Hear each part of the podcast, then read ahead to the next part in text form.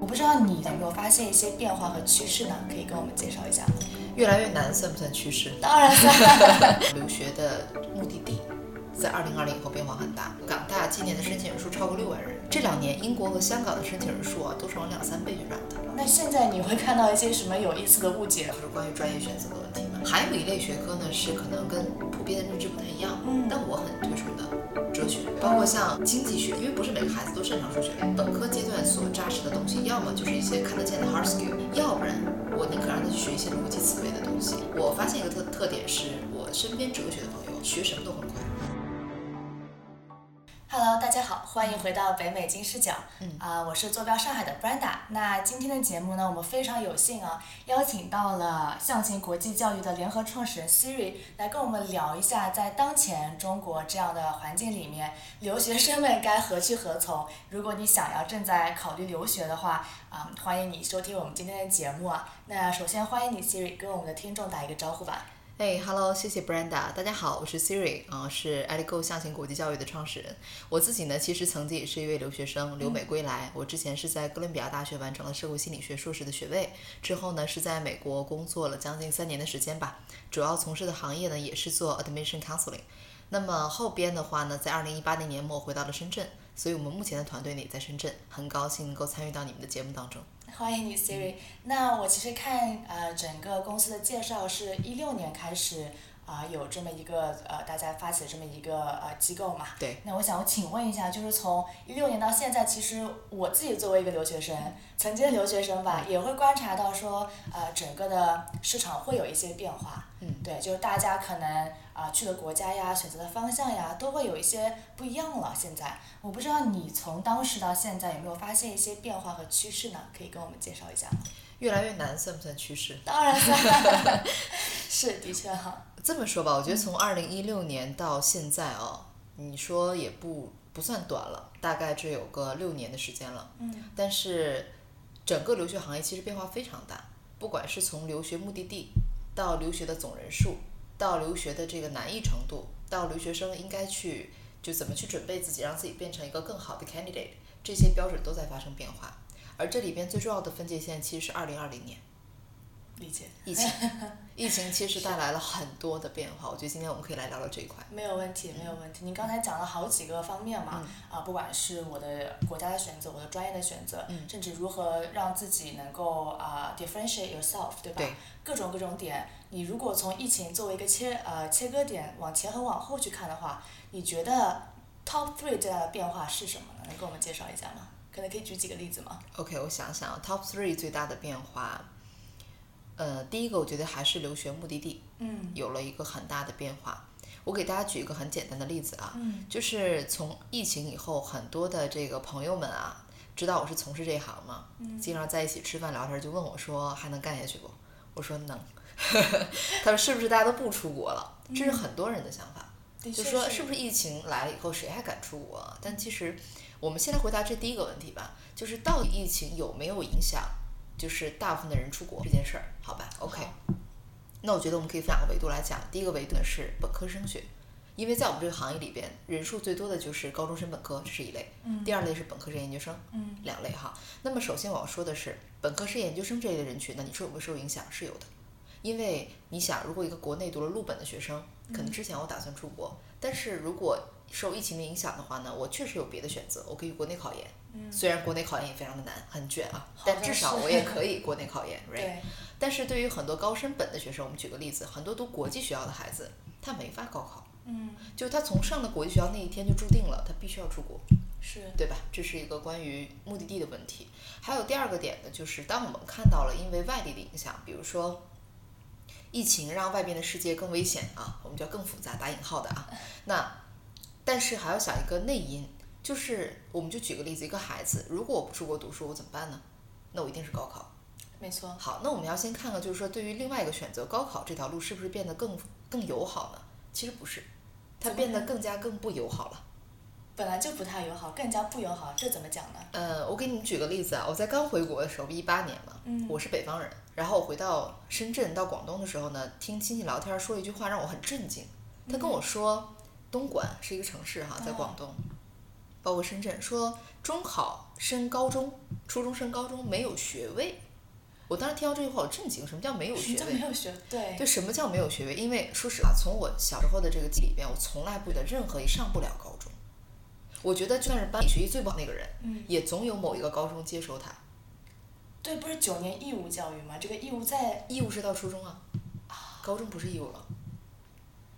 你算算九年嘛，就是小初中对 吧？对对对对但是我们对的印象里一直觉得好像是应该有的。好像是应该有的哎。那我跟你讲，真实情况就是，后来我知道在广东哈，我也研究了一些这个网上的数据，后来发现，很早很早开始广东，就包括我的我的广东同学们都很熟，都很习惯这件事儿，就是中考的学率到普通高中啊，咱现在不谈私立高中，都不到百分之五十。他们很习惯，说明这件事情已经存在很久了。是的，已经存在很久了。而且这几年大家可以去看数据，各个省市的这个中考升学率已经在向广东靠拢。哦哇，我记得二零一九年网上的一个数据呢是，这种普通高中的升学率全国平均只有百分之五十七，那么就意味着有将近一大半的人是没有高中读的。当然，那部分的人还可以有别的选择，嗯，你可以去私立高中啊，对民办高中嘛，对吧？这条路是可以选的，去民办高中。但是很多家长也会去思考这个问题：如果我当年在中考被淘汰了，嗯，我上私立高中真的代表未来三年以后会有好的结果吗？能去什么好的大学吗？不确定，这这个是个风险太大了。风险很大，对不对？好，那我就是说，那我不接受去民办高中，那还有条路去职高，那我去读大专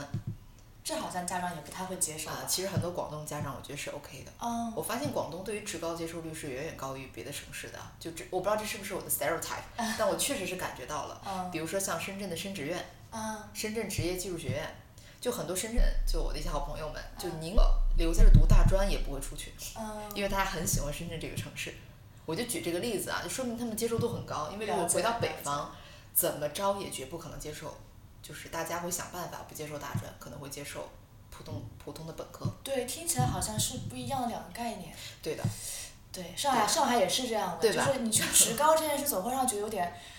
奇怪。其实我们并不是说觉得大专不好啊，对其实从长远规划上说，因为我们前段时间参加一些这种教育的峰会嘛，也听到国家的战略规划，嗯可能之后会希望把职业高中这个东西做成另外一个，呃，作为一个人类的一个晋升路线，就不一定大家都要考大学，你可以有自己的专长，这条路线是没问题的。我们可以参考，比如说德国的双轨制嗯就是这么做的，做的了非解常的好。但是问题是，这个过渡需要时间。嗯，你大专本身这个教育跟社会的工作的这样的一个连接度，嗯是不是足够好？嗯，包括社会的这个认可度，大家怎么去看大专的人这件事情，没错。这个 bias 能不能变化，这需要时间。那在这个时变化来真正来临之嗯前的这段空窗期吧， OK，那么如果我是另外一半家长的话呢，我们就想一想啊，你要么选择去民办，要么去职高，要么出国，三条路其实就是这样，很简单的一个道理。的确是这样。对，所以哦为什么我们经常开玩笑说，真的疫情的来临会让出国的人变少吗？你不能只看这个所谓危不危险这个问题，它有很多内因和外因导致的。啊、这真的是之前从来没有听到过，因为嗯我就会向很多的不了解这个情况的，嗯就即使我之前自己出国嘛，但是因为我离开这个市场很久了，我一六年就毕业了，理所以我其实并不了解说现在大家怎么想的，我可能只看了身边几个 case，、嗯可能看到有啊、妈妈朋友的小孩儿、嗯觉得说啊，因为疫情他 defer 了一年啊，嗯或者甚至不回去念了，嗯这种情况可能造成了我的一个误解，就是大家都不愿意出去了，嗯或者说都不敢不愿意出去了，嗯但实际情况不是这样的，对啊，大家还会出去，只是说你可以选择，这个就很细了。嗯就这也是为什么这两年我简单点一下，像中外合作办学很火，大家又想出，然后呢又不敢出，但是又不能高考，那怎么办呢？就是踏在中间的那个点上，那这就回答我们的第一个问题了，为什么留学的目的地在二零二零以后变化很大？大家一定知道是在二零二零年之前哪个国家最火，你应该能想到，应该是美国吧，那没什么好说，肯定是美国，就是从人数上对，咱们先不谈这个美国教育有多好，这个大家自己心里是清楚的哈。嗯那咱们就谈真实的数据。那每一年，包括到现在为止，如果横向对比的话，每年还是美国更多，嗯但是这个优势在往下降，这个比例在往下降。嗯特别是从二零二零以后，二零以后，二零二零年以后呢，崛起了另外几个地方，你猜哪里变多了？我猜英国，因为对当时去不了美国，同学都去英国了。确实，英国还有嗯，英国之外，难道是回到二十年前的日本吗？不是不会吧？啊、但你就按照刚刚那个思路想，就是如果你又怕太远太危险，但又没有办法高考，你会去嗯就哪里？韩国、哎新加坡这种，还有个地区啊，香港地区。哦，香港没错，对对对，香港地区，我们不是开玩笑说前段时间嘛，一个家长说的，说那个港大今年的申请人数超过六万人，我的妈呀！就是让人觉得已经有点太过于疯狂了。英国这两年，英国和香港的申请人数啊，都是往两三倍去涨的。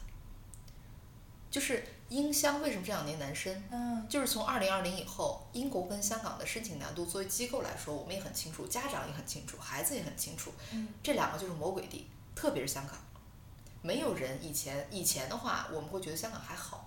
对虽然是很好的学校，啊但也没是是至于那么难申。对，没错，但是现在的情况是，甚至我们都不敢拿香港托底，就是如果一个学生跟我说，老师，我只去香港，我会觉得哎，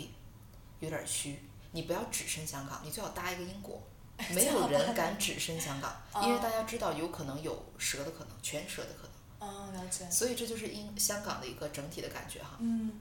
我给大家说个段子，就是之前接了一个客户在深圳，因为我们深圳离香港太近了。太近了，他很习惯，对，然后有一个妈妈跟我说，说老师我们要去留学，我说没问题啊，我说你有没有什么要求对于留学目的地？嗯她说我没什么要求，就只要我如果要是想女儿的时候开车能去看到她就行。我说那您就直接说香港呗。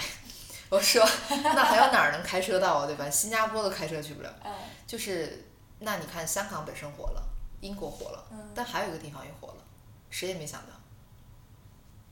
我想不到了，你说，澳门，哦，这个是谁也没有想到。真的，澳门从二零二零以后的疫情以后，这个突然之间居然成为了家长首选的、相对首选的第一批队的目的地，还是因为他近吗？啊就是因为近，因为澳门的学校大家可以查一下，基本在二百米以外吧，就最好的就对澳澳科大呀、澳大呀这种，但是。而且澳门，我们并不觉得它是一个非常适合读书的城市，哎，对，这个就这你个跟我确讲实是澳门还有一些学校可以吃，我当时有点，嗯，啊，对，确实有。我嗯们当年有嗯同学嗯也去了澳门嗯读嗯书，嗯我觉得环境都还是不错的。但不管怎么说哈，客观讲，它不是一个首选。但是现在居然成了首选，对，是因为那帮想去香港但没法去的，他总得得有地方托底吧？了解，大家会拿澳门托。啊，但是我觉得从去年开始，澳门好像也托不了底了，大家也觉得有点虚。那你大胆的预测一下，下一个成为托底的国家是哪一个呢？或者地区？呃，目前这两年，我觉得加拿大相对是能托底的。好惨啊的一个加拿大，对加拿大就是难度上，因为我去年比如申多伦多大学啊，嗯就是呃它也对中国人友好一点，它有三个校区嘛。我去年申了十个学生申多伦多本科，嗯十个全中，就我觉得还好。棒，嗯，就是基本上我们评判觉得，哎，你到了这个水平的身上应该都还好，嗯，而且而且它的人数增长没有那么过分吧，不像英国。了解。对，所以你看，从疫情以后，留学的目的地是有很大的变化的。这个变化真的是让我没办法猜到，甚至因为当时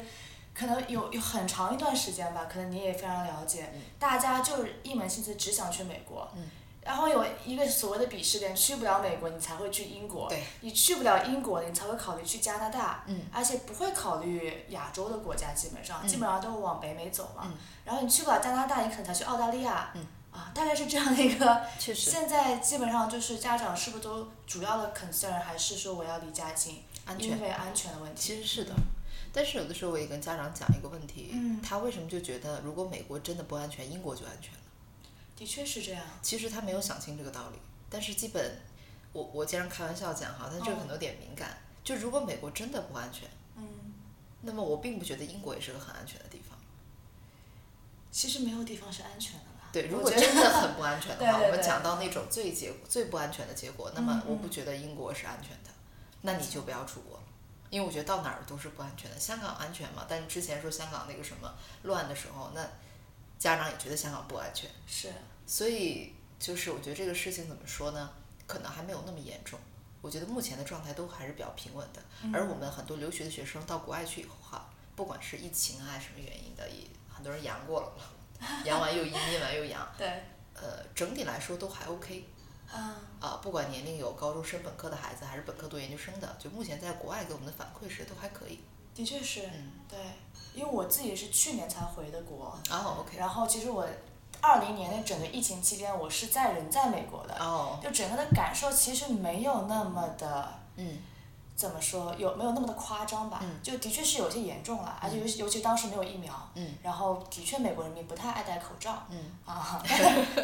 但好像还可以，就呃，就如果有正在听的家长们，就是的确就像你刚才说的，如果真的非常担心孩子安全，其实去哪都是没有那么安全的。是的，但是，但首先你想好，如果要出国的话，就得真的要想清楚你为什么要送他出去，对吧？对的，然后包括孩子自己也要想清楚，为什么我要在这个时间点出国。对的，对，那其实是我接下来第二个问题，就是嗯他们在出国的目的上面会不会发生一些变化呢？如果作为疫情作为一个那个切割点的话，明白。其实如果说留讲到出国的目的的话，那嗯可能疫情就不是切割点了。嗯我也想不具体啊是哪个年份，假设咱们按二零一五吧，OK，作为切割点的话，那你会发现在很早之前，或者我们讲二零一零年甚至二零零几年的一波留学生，大家是以留下为傲的，拿绿是卡。是，呃，如果留在美国，人家会说，哎，你有没有拿绿卡？你没有留下，是不是真丢人？一定是你没有能力留下来。嗯，大家的潜台词就是说，如果能留的人，怎么会不留呢？没错，对吧？就是这个没错潜台词。但是其实从之后啊，特别是二零一五年之后，我觉得是非常明确了吧。像我们这一代留学生，因为我是一六年嘛，我也是六嗯一六年毕业，那么，呃，大家不会觉得留下美国怎么样，那只是一个选择而已。但是回国依然是个非常好的选择。嗯那么目前可以看得到，对留学生来说，其实国内的市场是很大的，机会很多，包括我所去的城市深圳也好，上海也好，这嗯都是我觉得对留学生非常友好的城市。没错，对，所以说从留学的目的上来讲，可能之前是以留在国外拿到身份为傲，而现在的话呢，大家就是为了去读书，我去看世界，我去结交一些好的人脉，长我的见识，但最终的目的是为了回到国内去嗯。工作的。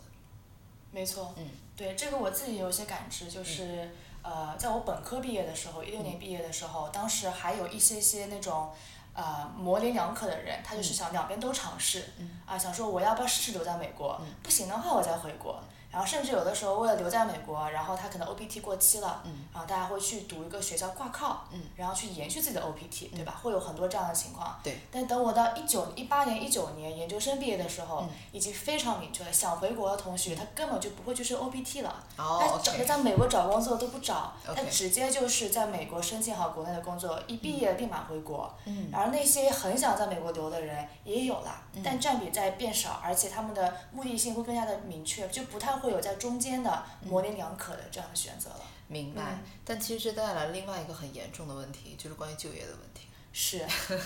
这也是不得不想跟您请教的。我之前看过二零二零以后的一个，就说到国内的毕业生吧，咱不谈国内的学生还是国外的，嗯就说毕业就业压力大的原因是什么？第一个是人家招的人本来就不多了，市场在缩水；是，第二个就是一帮留学生回来给你抢工作。的确是这样。对我们当嗯时说好像有个数据是五十几万，二零二零年五十七万吧，嗯留学生回国，这个比例是很夸张的。对我们一年出去才多少人？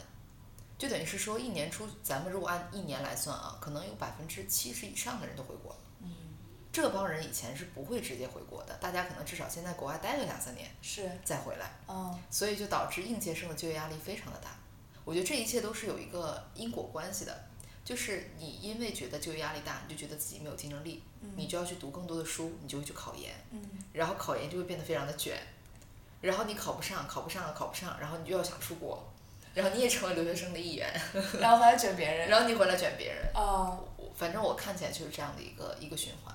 这还算是一个比较幸运的循环，就你是的确可以从被卷的那个变成卷别人那一个嘛。但是大部分情况其实不是所有人都那么幸运。是的，我这两年还遇到一些很很奇怪的一些案例，比如说有学生来找我嘛，嗯做升学，他也是本科生、研究生啊这类人群，考研考了三年了，真的没考上，就是家里蹲三年，你知道这个概念其实它不是考研没考上三年表面的这个字的意思，嗯，就代表着他的时间成本，没错，还有他的整个心理状态。没错，就很多孩子先是从眼界儿很高，我想去冲，比如说我是个二幺幺，我想冲九八五的研，到我也能接受二幺幺，再到只要有研能收我，再到可能他的心理，有的孩子我遇到的就是那种已经心理很崩溃了，就只要有书读，我我不读我不考了，然后你只要让我出国，我也无所谓目的地，就只要能把这研读了，然后呢国家教育部认证就完事儿，因为我已经等不起了，可能他的同学们已经毕业了，对，都工作了，很多这样的案例。嗯这个也就是接下来我们可能要继续聊的，就是大家在出国的时候，他的目的不一样嘛，刚才聊了。那他在选择专业的时嗯候，包括未来选择就业方向的时候，嗯会不会有一些变化？ OK，明白。那这样我们还是分两边讨论哈，好先讲本科高中生本科吧好，这类人群，那么可能是适用于一些你孩子本身在高中甚至更小一点国际学校的家长。嗯可能如果你们听这一块儿的话，可以听得多一点啊。就首先关于专业定位这个问题哈，我先说一下我的想法。嗯，很多家长其实是会问的，老师读什么专业更有未来嗯啊，或者说对于孩子的就业更好。我先跟你们说几个结论啊。第一个结论是，我非常的认可，在相对低龄的时候，比如说我指的是八九年级啊，或者九十年级这样子，让孩子去想你的专业方向和职业就业方向。嗯这个思路是没问题的，这是第一个。但是第二个点吧，就是说，很多家长可能对于专业的选择是有一定的误区的，也就是说，专业读什么和你未来做什么这个中间的因果关系可能是错误的，了解。那么就代表你选错了专业，就是你知道你的目的地在哪里，但是你找错了工具，最后可能没有办法到你的目的地。嗯，最常见的一个案例呢，就是深圳嘛，孩子们喜欢搞钱，这就没错很正常。孩子们都喜欢搞特喜欢钱。搞钱啊！每次问说，哎，你以后梦想是什么呀？都行，只要能挣钱，老师我就愿意干。我说好啊，那你要想挣什么钱？他说我妈干投行的，我觉得投行好，以后我也干投行。我说行啊，那你读什么专业？他说那我就学经济啊。他说那我肯定学经济。我说为什么学经济呢？他说干投行不就得学经济吗？你看他这个思路啊，嗯就是如果我没有跟他有这段很深入的对话，嗯，我是不知道他的目的的。他他可学能经济只会的跟我原说，因对他可能嗯只会跟你说，老师我要学经济。如果你不深问他，你就随着他了。嗯没错，那如果他最后真读了经济，他会觉得哇，跟想的不太一样了，感觉跟投行没关系啊，是不是当年还不学数学呢？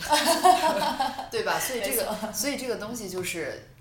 需要有这么一个信息点，就你啊需要把这个信息给他捋清楚，你要对各种专业有一定的了解，这是第二个。嗯，就是专业跟职业的连接，你要想清楚。嗯第三个的话呢，就是呃，关于美国读去美国读书的这帮孩子，我要强调的就是，你的专业本身就是可以改的，这个咱们都知道，对吧？对，虽然这个话可能没有很严谨，不是每一个专业都能改，嗯像有些热门专业，像 CS 这两年的 Computer Science 或者商学，它没有那么好转，嗯但是其他的一些泛泛科，像经济学这种，是相对还是很好转的，因为它是文理学下面。是是可以去转的。所以这又涉及到另外一个问题，对于申请美国本科的家长来说，你申请时候的那个专业，和你未来孩子真正读的专业，它也不一定是一个专业，对吗？没错，啊，所以这又涉及到一个更细节的问题了。我们是否有的时候会为了让孩子升到更好的学校，我们选择一些相对没有那么难刚的专业，嗯先去申，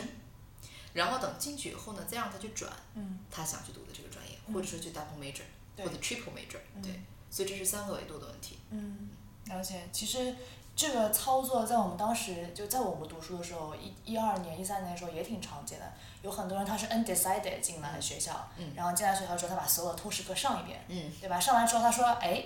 虽然是我妈想让我学经济，我妈想让我学 finance，但我不喜欢，我就学艺术，那也是可以的。嗯虽然他可能没有想清楚，但是小孩子该跌的跤得让他跌，嗯他跌完之后可能发现，哎，艺术找不到工作，嗯 我再回去念个 master，、 OK 我再转回经济或者转回 finance，这个时候也是 OK。如果他有足够的 background 去做是支撑的话，是就是的确的确从我跟我的我的观察来说，不会需要那么的怎么说焦虑吧？嗯就是最最主要的可能，我不知道你你可以你可以 correct 我，就是嗯是不是要想清楚自己为什么要出去，嗯。呃，以及大概的一个就业的方向。嗯然后可能选专业这件事情，的确是可以先你在 explore 一下下之后，嗯你才会去知道，就等真的只有等你上完那、那个一零一、一零二那几节课之后，嗯你才知道自己是不是真的想上、想嗯学，以及跟你以后想做的工作是不是有连接。对，我觉得 Brenda 你说的这个点是对的。嗯呃，关于对于高中生的家长来嗯说啊，帮孩子选专业这个事儿呢，我给你们几个结论哈，就是呃，首先呢，第一个点，很多家长常问的问题，我就把常问问题丢出来吧，你没们问给题自己想哈。常问第一问题，申请本科到底是要学校还是要专业？嗯，答案我给你们，要大学。要学校，我不会让你去要专业的。我跟你说原因啊，第一个原因是这样的：如果你看专业排名，大家很清楚，很多大学的专业好不好，它跟本科教育并没有直接的关系。很多时候是因为，比如说这个专业的学校里边的研究生院，或者到一些更高层级的，像博士研究这个方向，可能他做的非常的有建树，所以他的专业排名高。那么如果你是进去为了上本科教育的，也许你并不一定沾了这个光，嗯，所以你为什么要去根据专业排名去选一个学校呢？对吧？没这错是第一个维度。第二个维度是更惨的了。假设说，你孩子喜欢心理学，我就要学这个，我就要学这个，好进去了，进去我发现哎我不喜欢，我转。那你是不是白选了？你本来当初来这儿就是冲着心理学来的，对，结果你跟我说你现在不想学，你想转经济，那你当初为什么要按照这个排名来看呢？嗯，也很不划算。第三个维度，大家知道世界是在变的，很多家长经常说什么专业啊，这个是最热门的、最好就业的，这一会儿我们后边细说。但有一个点是一定不变的，就是世界是在变的。那么你现在所谓的热门，你真的能保证你的孩子读到两三年以后还是热门吗？那之后再变的话怎么办呢？你又是以专业来定位的嘛？好，还有最后一个点就是，其实我们自己作为留学生走过来会发现，就人的一生有很多教育的 title 嘛，但本科学历只有一个，研究生你可以读两个、三个，你有钱读都没有关系的。那么本科学历的这个基本上可以作为你的一个基石，你未来研究生能跳多高，你甚至你未来的职业就业，啊，甚至你找对象啊，就是你的本科可能都是一个非常基本的第一学历没错跟着你的一个标准。没错，你真的希望你的孩子未来，比如说他明明能去一个，我随便举例啊，三十名的学校，你偏为了专业让他去了一个六十名的，你希望以后让他在任何社交场所的时候都说，嘿，大家好，我是六十名这个学校毕业的，虽然我们学校排名不高，但是我们这个专业其实特别的好。你确定以后每次见面，你都希望你的孩子去做这样的介绍吗？这个也不现实。所以从这个维度上，我的答案就是，我在第一学历这一块上，我一定要让你们保学校为第一，其次你可以去选择专业。嗯，更何况，亲们，美国就是可以转专业的，咱不用去纠结这个点。没错，所以这是关于，所以这个呢就是关于一个，呃，要本科要大学还是要专业的问题。我的答案是这样的。嗯那么第二个就是关于，如果本科我们一定要选专业的话，我们应该从哪几个维度考量？嗯，我觉得第一个维度是我尽量希望孩子们学基础性学科，就本科啊，我是很赞成这个的。你如果问我最喜欢什么学科，我最喜欢数学，我最喜欢本科学数学的孩子。嗯为什么这么说呢？因为我做本科是研究生那个业务嘛，也我们有那条业务线，但凡是本科学数学的，啊，学应用数学、统计啊这类的孩子，包括 CS 这类的孩子，就是你会发现你研究生申什么，他都吃香。没错，我举个例子，你想搞金融，对不对？大家知道研究生最难读的精工、金数嗯这两个学科，可不是说金融学的人毕业你就读了金融知识就能升的，他很看重你的数学能力，还有你的计算机能力。那这个基底是你基础学科可以补给你的，而其他的一些商科类的知识是可以后天去学的，是很快可以抓回来的。所以这就是关于基础性学科的选择。嗯那么，你选择学科除了考量基础性学科以外，你还要考量的就是我刚才提的那个申请难度的问题。比如说，如果啊，我们按照这个思路，你想以冲名校为目的，嗯那我们再让孩子去选择具体专业申请的时候，我们是不是可以稍微避开一些特别难的，啊，最热门的那个香饽饽，我们稍微退而求其次，选一些相似性专业。嗯这个也是合理的吧？关于这个点，大家不要误解啊！我不是说孩子喜欢 A，我就硬让他去升 B，为了进好学校不择手段，不是这个意思，而是说他喜欢 A，但是大家要放开眼界，就是跟 A 相关的专业还有很多，嗯是相似型专业，我们能不能先曲线救国呢？嗯。所以这是第二个维度。对，非常清楚。嗯，而我觉得当时如果我自己在升学校的时候，有一个，就是当时我其实找机构申请的嘛哦，OK 但是他们其实也大部分的呃老师吧，也没有出过国，也不太了解，就是美国这个所谓 undecided 是什么意思。嗯，对，也是之后我自己去了以后，我才发现，哎，我可以转，我可以跳，我可以是说的怎么样？哎，就是如果听到我们这一期节目的家长们，或者说正在考虑要升学校的孩子们，啊、我是真的觉得作为一个过来人吧，虽然我年纪没有那么大，但是作为一个过来人，我就觉得，呃，Siri 讲的是非常的呃合理，而且是实用的一个建议吧。就是如果你们呃觉得说正在困惑的话，可以真的按照 Siri 的这条这几个建议来走下来嗯啊、我觉得一定是会对你们有帮助的。嗯，对，其实您刚才讲到了很多一些吧，就家长或者留学生 candidate 们对呃出国这件事的一些迷思或者或者是误解，嗯，对吧？比如说啊，我一定要怎么怎么样，我对一定要怎么怎么样，但我不怎么样就不对、嗯啊。那现在你会看到一些什么有意思的误解啊？你觉得想要借这个机会来跟大家澄清一下的吗？有意思的误解啊，嗯，或者说是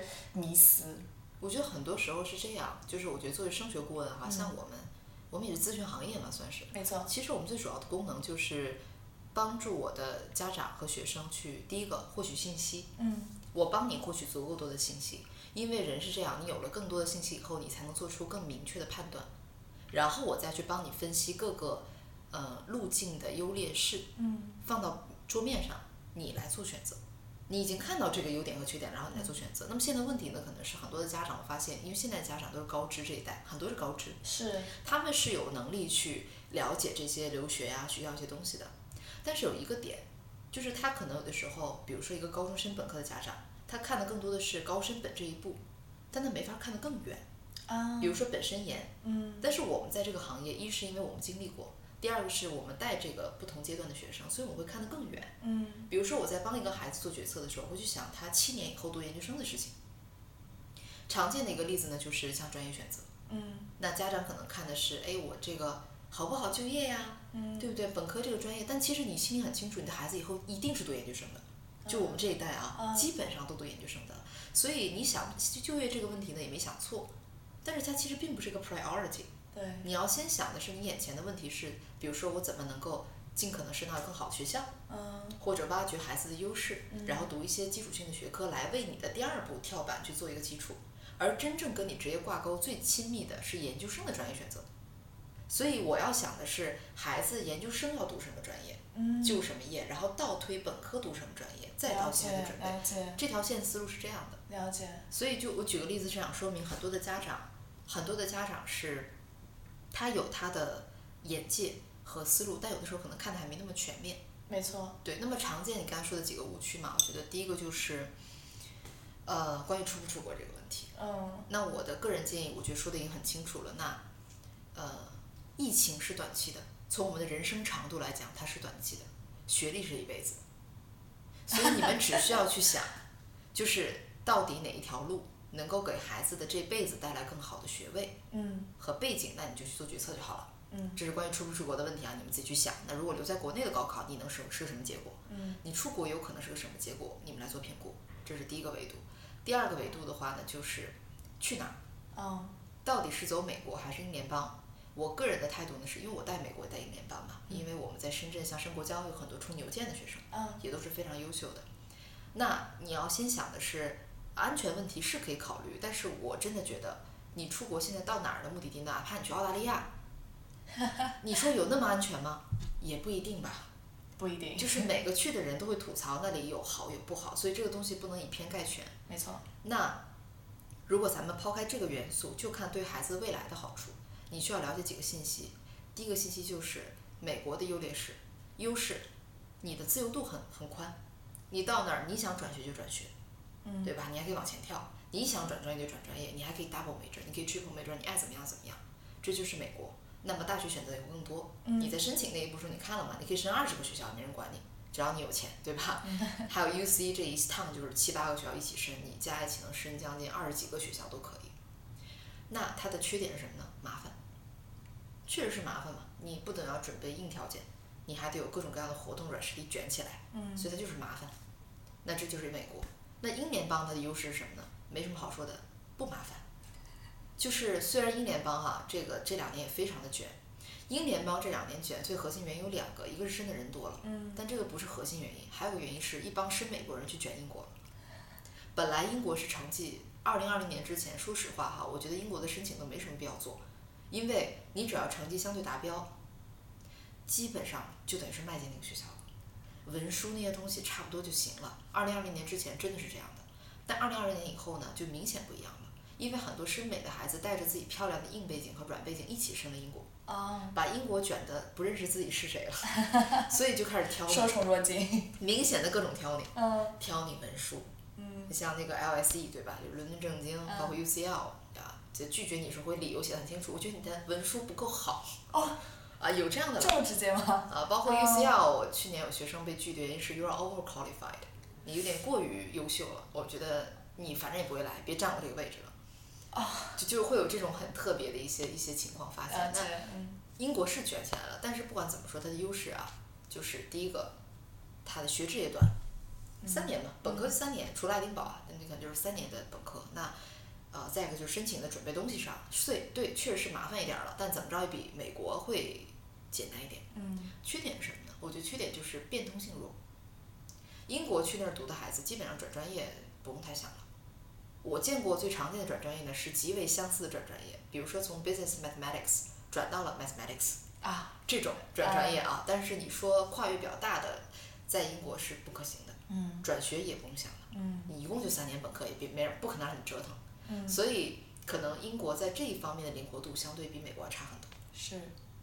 那么这就是一个关于目的地的选择的问题。那你们家长不是常问吗？我的孩子到底是去美国呢，还是去英联邦呢？那你就自己想呗。你觉得你的孩子更适合哪一种？他到底是一个已经把一个专业想得很明白的人，嗯可以直接扎进英联邦的这个专业度里边去升学，还是说他还很迷糊？你也希望给他更多的空间，嗯那你就去美国。这是关于常见的第二个问题了。还有第三个的话，就是关于专业选择的问题嘛。嗯呃，我就给你们一些信息吧，你们自己去判断。我先说，我觉得 OK 的、比较好的本科可以学习的专业，以基础性学科来举例，数学首选。啊数学呀、应用数学呀、统计啊这些，我觉得都没有任何问题。哪怕学物理，很多人说物理找不到工作呀，其实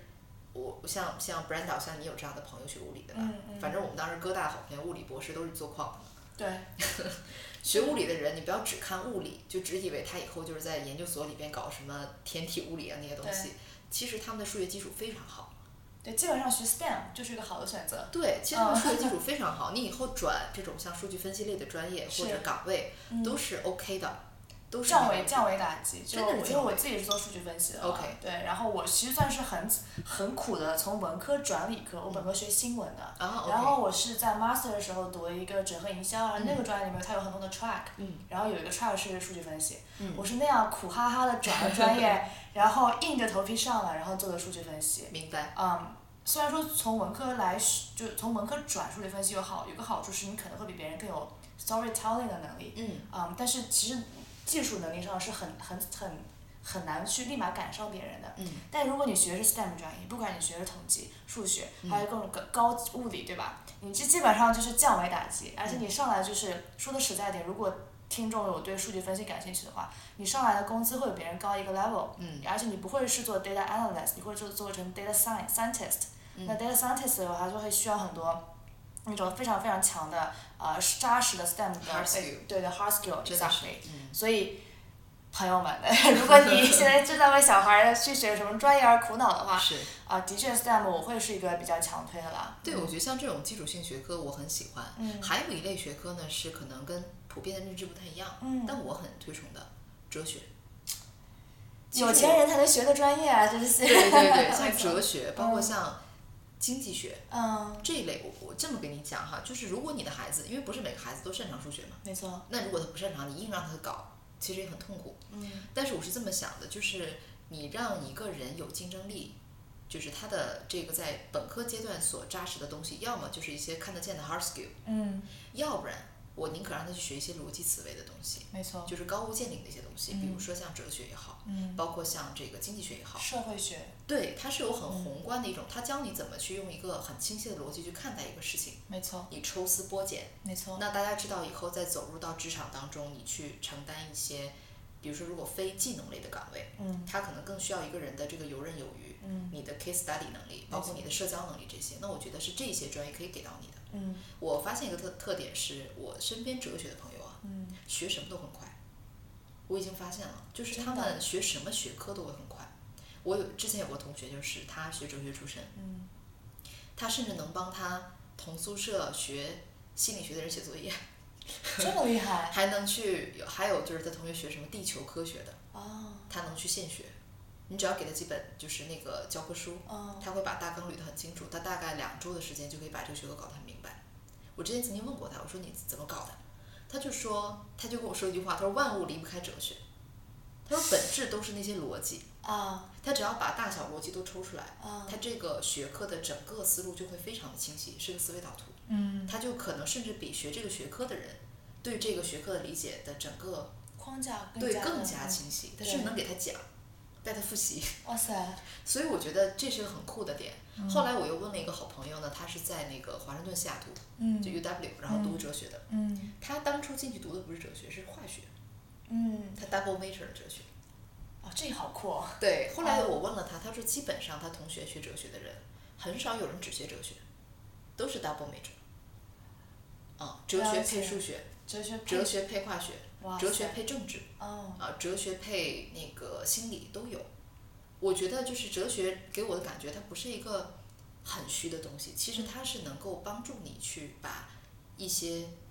很深入的一些逻辑，嗯，包括思考问题的方式嗯扎得更深。对，所以你说这种学科它真的没有用吗？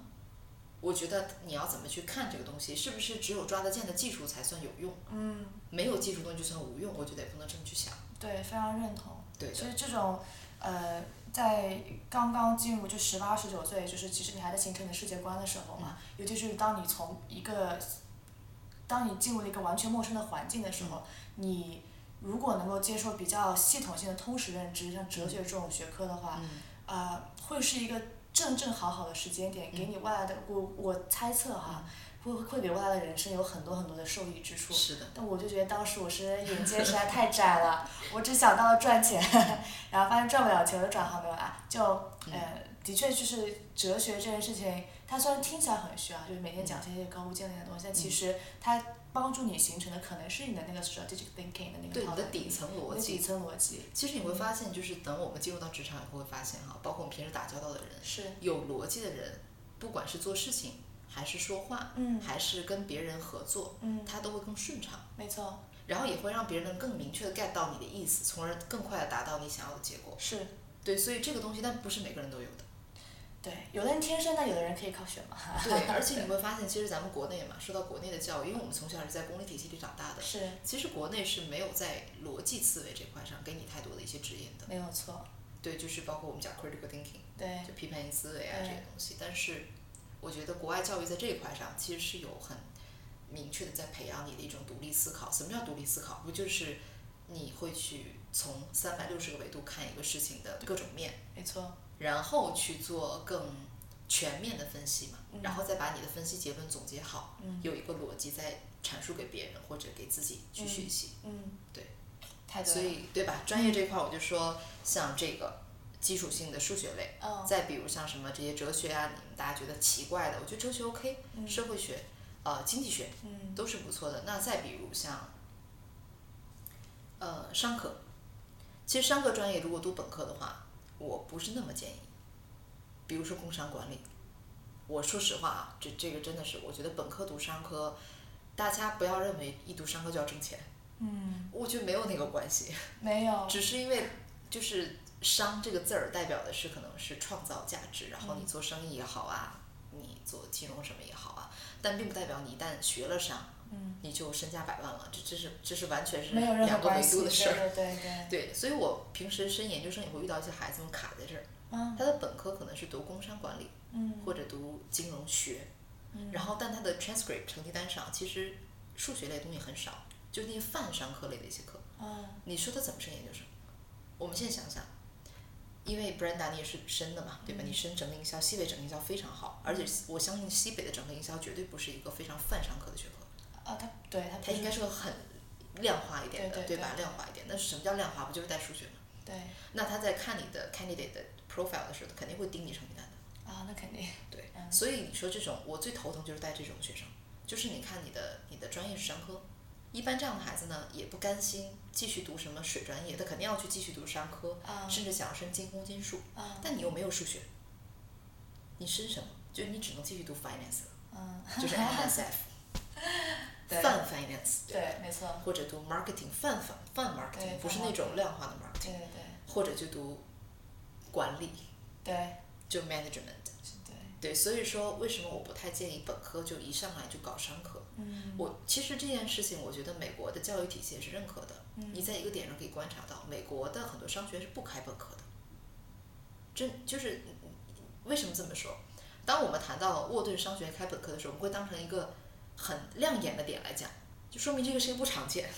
所以你看了觉得哇，他居然开本科了耶！你会把它作为一个亮点来记的，就说明大部分的商学院它没有那么的开放给本科。难道是他们没钱吗？或者这些美国的教育体制都没有前瞻性，不知道这么多孩子学商科？不是的，我觉得一定是他们也研究过，会发现本科阶段其实你把基础知识打好，要远比进入到一个非常实践的商业是领域要强。是的，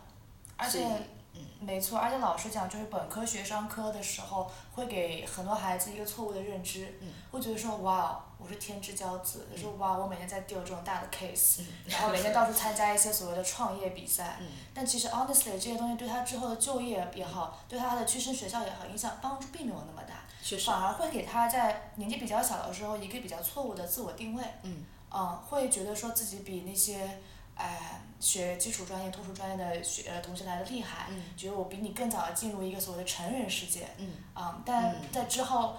真的受到打击的时候，反而会有这个心理落差。嗯，啊、我周围其实有一些朋友，就是觉得大学的时候，哇，我天之骄子，我以后一定要创业，嗯我以后一定会做成一番事业， 就是对对，OK，你可以这么想，但嗯是这个基础工作可能的确就是在那个阶段，因为觉得自己学商科，因为觉得自己要进入一个所谓的大人世界，嗯而 miss out 了，明白。嗯，明白，